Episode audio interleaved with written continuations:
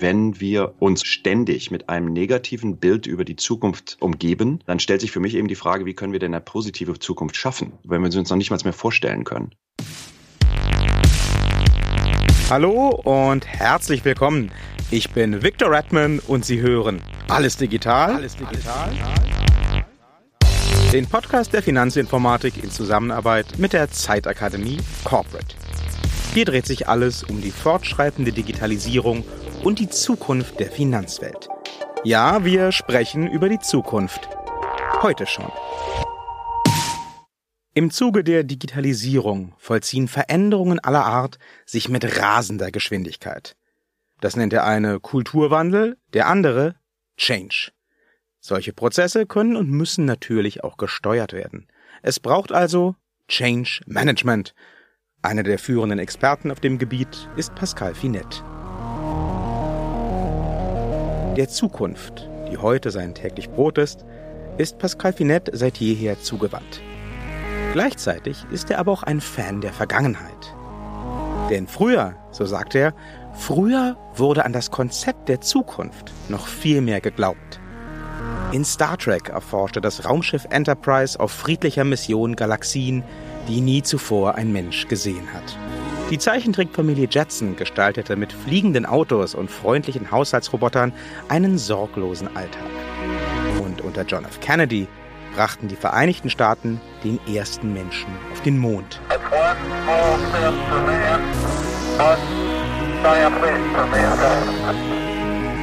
Heute, meint Pascal Finette, wird das Konzept Zukunft eher negativ betrachtet. Wenn dann doch mal einer kommt, wie zum Beispiel Elon Musk, dann wird er belächelt, zum Spinner erklärt. Das, glaubt Pascal Finette, muss sich ändern. Und er möchte es ändern. Herr Finette, Sie sind ja nun Mitbegründer von Be Radical, dem Lab der Singularity University. Und da heißt es unter anderem auf der Webseite, We help individuals and organizations build a radically and positive different future. Warum braucht die Wirtschaft radikale Veränderungen in der Zukunft? Ich glaube, dass die Grundansicht ist, dass sich die Welt schneller verändert, als sich das je zuvor getan hat. Computer werden alle zwei Jahre ungefähr doppelt so schnell. Die Implikationen, die das hat auf solche Themen wie künstliche Intelligenz, Deep Learning Netzwerke, Sensorik etc. Und das führt eben dazu, dass sich die Welt tatsächlich sehr dramatisch ändert. Uh, Ray Kurzweil, der Gründer oder Mitgründer von der Singularity University und einer der uh, weltführenden Experten in diesem Bereich uh, künstliche Intelligenz, hat mal festgestellt, dass äh, die Änderungen, die wir in den nächsten 100 Jahren erleben werden als Menschen, äh, kollektiv, äh, entsprechen den Änderungen, die wir als äh, Menschheit in den letzten 20.000 Jahren erlebt haben. Ich scherze immer so ganz gerne auf der Bühne und sage den Leuten, dass diese letzten 24 Stunden die langsamsten 24 Stunden für den Rest ihres Lebens sein werden. Das führt eben zu Änderungen und diese Änderungen, glaube ich, sehen wir auch und fühlen wir auch. Ähm, ich glaube, dass wir zum Teil äh, vielleicht nicht wirklich gut darauf vorbereitet sind. Und da setzen wir halt an. Wir sagen also, auf der einen Seite wollen wir Awareness schaffen, dass äh, Menschen und Unternehmen und ganze Sozialsysteme äh, verstehen, dass sich die Welt halt doch schneller ändert, als wir das vielleicht fühlen. Und ich bin halt sehr besorgt darüber, dass wenn wir ständig mit einem negativen Bild über die Zukunft uns umgeben, dann stellt sich für mich eben die Frage, wie können wir denn eine positive Zukunft schaffen, wenn wir sie uns noch nicht mal mehr vorstellen können. Ähm, und das ist halt auch der andere Ansatzpunkt für uns eben zu sagen, ähm, wie können wir äh, positive Leitbilder für die Zukunft schaffen äh, und dann eben Menschen, Organisationen und Gesellschaften dorthin bewegen, dass sie sich positiv mit der Zukunft auseinandersetzen. Natürlich gibt es viele, viele, viele Probleme in der Welt, die wir, die wir anfassen müssen. Aber ich glaube auch, dass wir ein positives Leitbild brauchen. Das gilt übrigens auch für Unternehmen. Ähm, ich glaube, dass Unternehmen auch häufig, ähm, das ist auch zumindest unsere Erfahrung in unserer Arbeit, das Leitbild der Zukunft eher negativ sehen. Die sagen also, oh mein Gott, diese ganze Änderungen, wie können wir uns darauf vorbereiten und irgendwie die Konkurrenz und Big Tech und irgendwie alles, alles wird schlimm. Und ich glaube, das ist nicht zielführend. Ähm, wir brauchen halt eher ein positives Leitbild und dann können wir uns auch in diese positive Zukunft hereinbewegen. Wenn wir jetzt reden von Leitbildern, von Veränderungen, von einem Kulturwandel ähm, in Unternehmen oder sonst wo, dann sind wir natürlich schnell ähm, in der Business Speak beim Begriff Change. Und mhm. Change, das ist ja in vielen Kreisen doch auch so ein bisschen ähm, zum Buzzword verkommen. Das heißt dann für viele Unternehmen, okay, jetzt kommen diese Millennials, die wollen alle irgendwie mehr und hübscher und toller dann kloppen wir jetzt halt einen Kicker in die Lobby und äh, vielleicht kriegen die auch noch ein paar K.O.-Tage ohne Krankschreibung und das war's. Das, das muss dann aber auch reichen. Ist das Change? Oder was bedeutet Change aus Ihrer Perspektive? Ja, Change ist ein Buzzword, ohne Frage. Ich glaube, das andere Buzzword, was mir irgendwie extrem auf die Nerven geht, ist das ganze, äh, das Disruptionswort. Es gibt ja keine Business-Headline, die wir in irgendeinem Magazin oder Online-Artikel finden, äh, wo das Wort nicht verwendet wird. Und ich glaube, keiner kann es mehr definieren. Äh, die Herausforderung mit dem Thema ist, auf der einen Seite glaube ich, und das ist auch unsere Erfahrung, dass äh, Unternehmer und Führungskräfte und Unternehmen wissen, dass sie sich ändern müssen, dass äh, eben Business as usual nicht mehr funktioniert, dass, dass die, die Dinge, die wir in den letzten 30, 40, 50 Jahren gemacht haben, ähm, zum Teil zumindest so nicht mehr funktionieren in dieser neuen Welt. Es gibt sehr viele Change Agents, also Leute, die Change verkaufen, äh, die das sehr dogmatisch betreiben. Also die auf der einen Seite sagen, irgendwie, es ist alles sehr so schwarz und weiß. Ähm, und ihr müsst jetzt mir folgen. Äh, ich bin da der Guru, ich weiß, wie es geht. Ähm, oder ähm, das andere, und das ist, glaube ich, verbunden, äh, ist, dass sich Unternehmen, das, da kommen wir eben zu dem berühmten Kicker in der Lobby, ja, dass sich Unternehmen eben angucken, wie Change aussieht bei anderen Unternehmen, die sie bewundern. Also zum Beispiel irgendwie das erfolgreiche Startup. Und dann wird im Grunde der Change auf der Oberfläche betrieben. Da wird eben der Kicker in die Lobby gestellt und dann wird dann äh, über das äh, Lautsprechersystem irgendwie Musik ausgespielt und dann gibt's halt freies Essen. Ähm, aber das ist ja nicht der echte Change. Der echte Change für mich ist immer das Thema, man muss verstehen, was die DNA eines Unternehmens ist. Wer sind wir? Was sind wir? Wofür stehen wir? Wo kommen wir her? Und das auch durchaus wertschätzen und dann im Grunde die Änderungen rund um diese DNA herum treiben. Jetzt passieren ja solche Veränderungen, so ein Wandel, ob man das will oder ob man das nicht will. So eine Veränderung werden getrieben mhm. durch Technik, ähm, natürlich auch durch den Zeitgeist und viele Unternehmen möchten natürlich gerne mitgestalten. Was würden Sie denn Unternehmen raten, worauf sie ganz besonders achten sollten, wenn sie so eine Wandlung, so einen Kulturwandel steuern möchten? Kultur ist nicht das, was wir irgendwie auf äh, Plakate schreiben, die dann irgendwie in jedem Büro stehen oder was der Chef in der, äh, in der wöchentlichen E-Mail an alle Mitarbeiter schreibt, sondern Kultur ist tatsächlich das, was zwischen den Personen, die im Unternehmen sind, passiert. Der Grundschritt ist, sich erstmal überlegen, welche Kultur haben wir denn heute? Was ist gut in unserer Kultur? Und was wollen wir vielleicht ändern? Was steht uns im Wege? Und dann sehr gezielt zu sagen, okay, hier sind die Dinge, die wir ändern wollen. Und zwar ist das in der Regel nicht äh, das komplette Umstellen der Kultur. In der Regel ist das mehr so eine Feinsteuerung.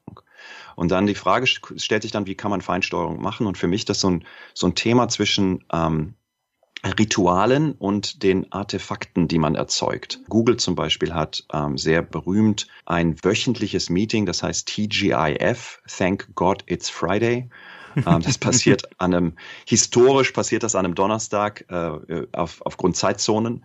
Ähm, aber an diesem Meeting halt einmal die Woche ähm, werden alle Google-Mitarbeiter für eine Stunde äh, setzen sich zusammen. Wenn man im Silicon Valley im, im, Mountain View Headquarter ist, passiert das physisch. Ansonsten wird das ähm, halt in die einzelnen Büros gestreamt, ähm, wo dann äh, Larry und Sergey, ähm, die beiden Gründer, sich auf die Bühne stellen und sehr offen äh, darüber sprechen, was in dem, was im Unternehmen passiert. Also die, die Dinge, die gut sind, die Dinge, die das Unternehmen beschäftigen, die Dinge, die vielleicht gerade nicht so gut sind.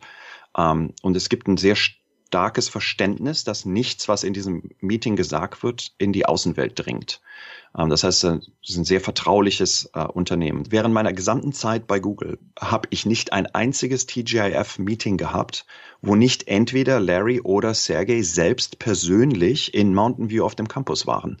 Und wenn man sich mal überlegt, was die Demands sind, die die beiden haben, also äh, die ganze Arbeit, die die machen müssen und die, die vielen Verpflichtungen, die sie haben, sendet alleine das natürlich schon ein Signal, dass sie sagen, unsere Mitarbeiter, ihr in unserem Auditorium, sind uns wichtiger als irgendein, was auch immer, Staatsbesuch oder äh, wichtiges Büromeeting oder was auch immer, ja.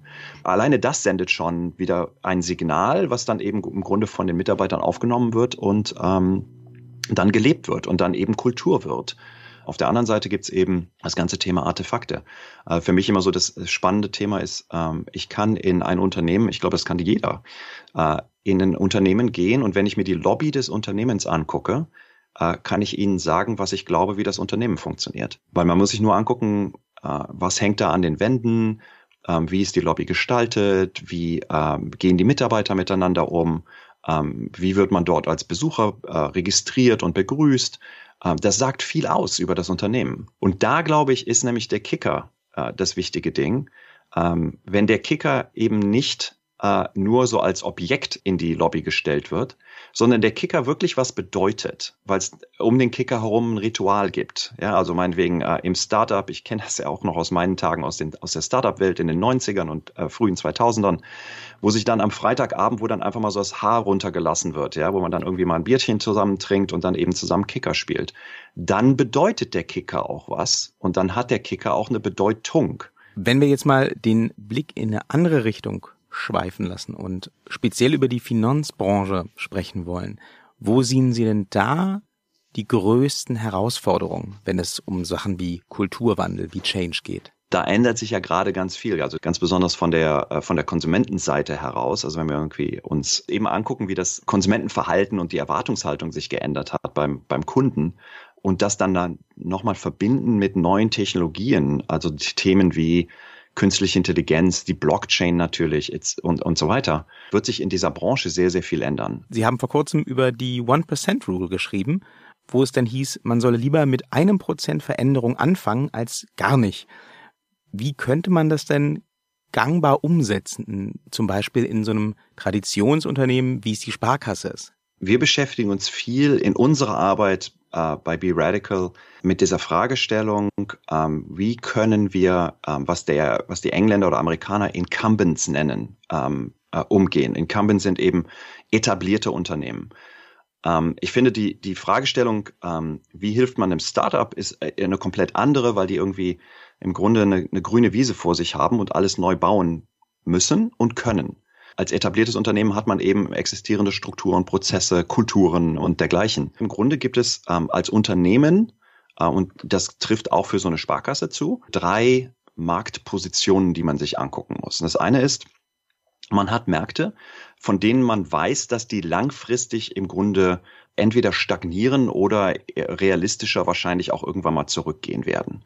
Und in diesen Märkten äh, sagen wir halt, das ist Kerngeschäft. Diese Märkte darfst du nicht ähm, vernachlässigen, weil wer, sehr häufig machen viele der Unternehmen einen sehr großen Teil ihrer, ihres Cashflows in diesen Märkten.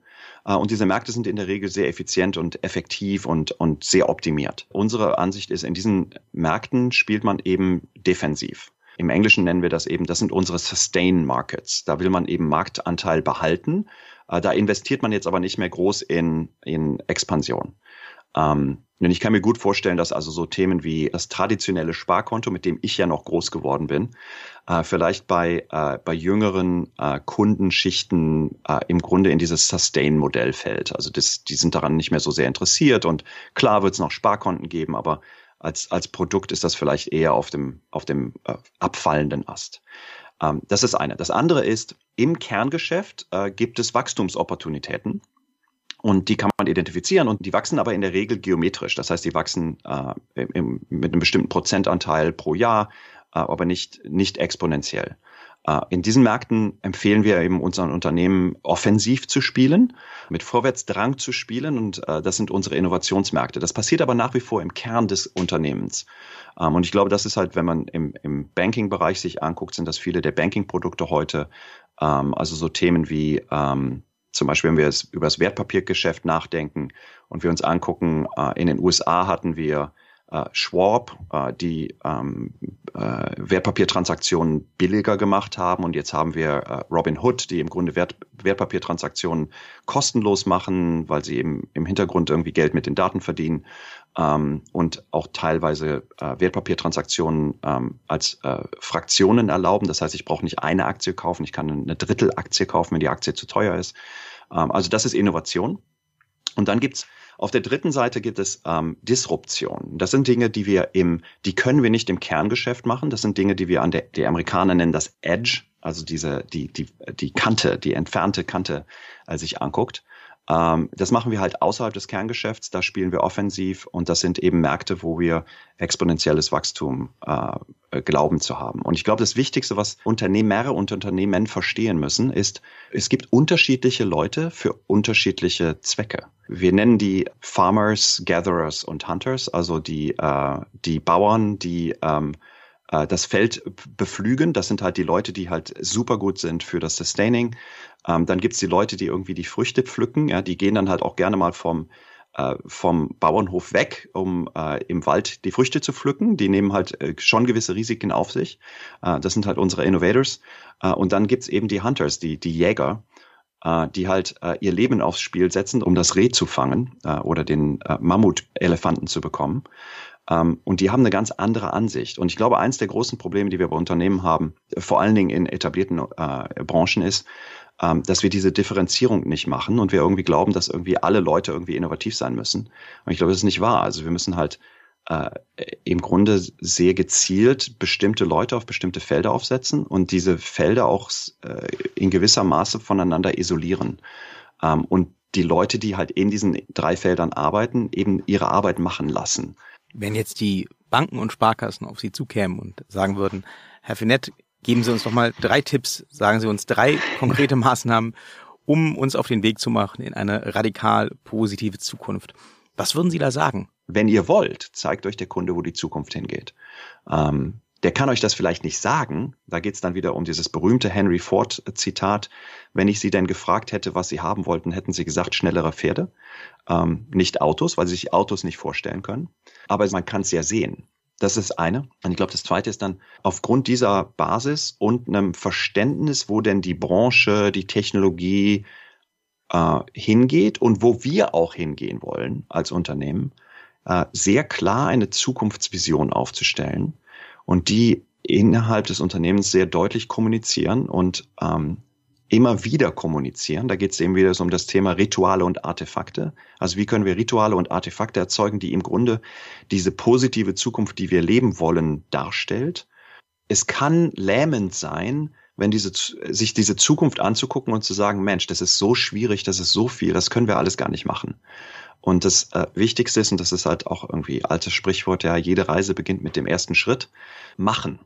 Und zwar äh, große Probleme einfach in kleine, kleine Parzellen runterbrechen. In der Zukunftsforschungsgemeinschaft äh, nennt man das Retrocasting. Zu unserem Star Trek-Example zurückzukommen, wir wollen irgendwie äh, Scotty beam me up, also wir wollen äh, Beamen erzeugen, dann stellt sich die Frage, wie können wir das machen? Und dann geht man geht man rückwärts und sagt, was müssen wir denn alles machen und erfinden und einbauen, um dorthin zu kommen? Und dann fangen wir damit an. Wir haben auch noch eine Frage, die ich hier jedem Gast in diesem Podcast stellen darf. Diese Frage ist, glaube ich, an jemanden, der im Silicon Valley lebt und arbeitet, gerichtet, ganz besonders spannend. Sie lautet nämlich, was machen Sie denn bei allen Möglichkeiten der Technik weiterhin lieber ganz analog? Viele Dinge. Ähm, alles, was äh, mit menschlichem Kontakt äh, zu tun hat. Also ich verbringe lieber Zeit mit meiner Frau in Person, als, äh, äh als das über FaceTime zu machen. Äh, ich äh, bin lieber mit meinem Hund auf der Wiese und schmeiß den Ball, als dass ich ein Computerspiel spiele. Ich glaube, was uns als Menschen auszeichnet, ist Empathie und der zwischenmenschliche Kontakt und das wird sich nicht ändern. Vielen Dank für das Gespräch, Herr Finett. Vielen Dank für die Einladung. Die Zukunft. Sie rast mit ständig zunehmendem Tempo auf uns zu. Keine Frage, das kann Angst machen. Aber die Zukunft kommt ja trotzdem, ob wir wollen oder nicht. Um sie positiv gestalten zu können, müssen wir sie uns zunächst einmal auch positiv vorstellen können. Auch in diesem Podcast bleibt die Zukunft natürlich das Thema. Wir reden über das Morgen heute schon.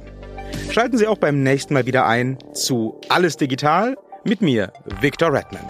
Bis dahin, tschüss!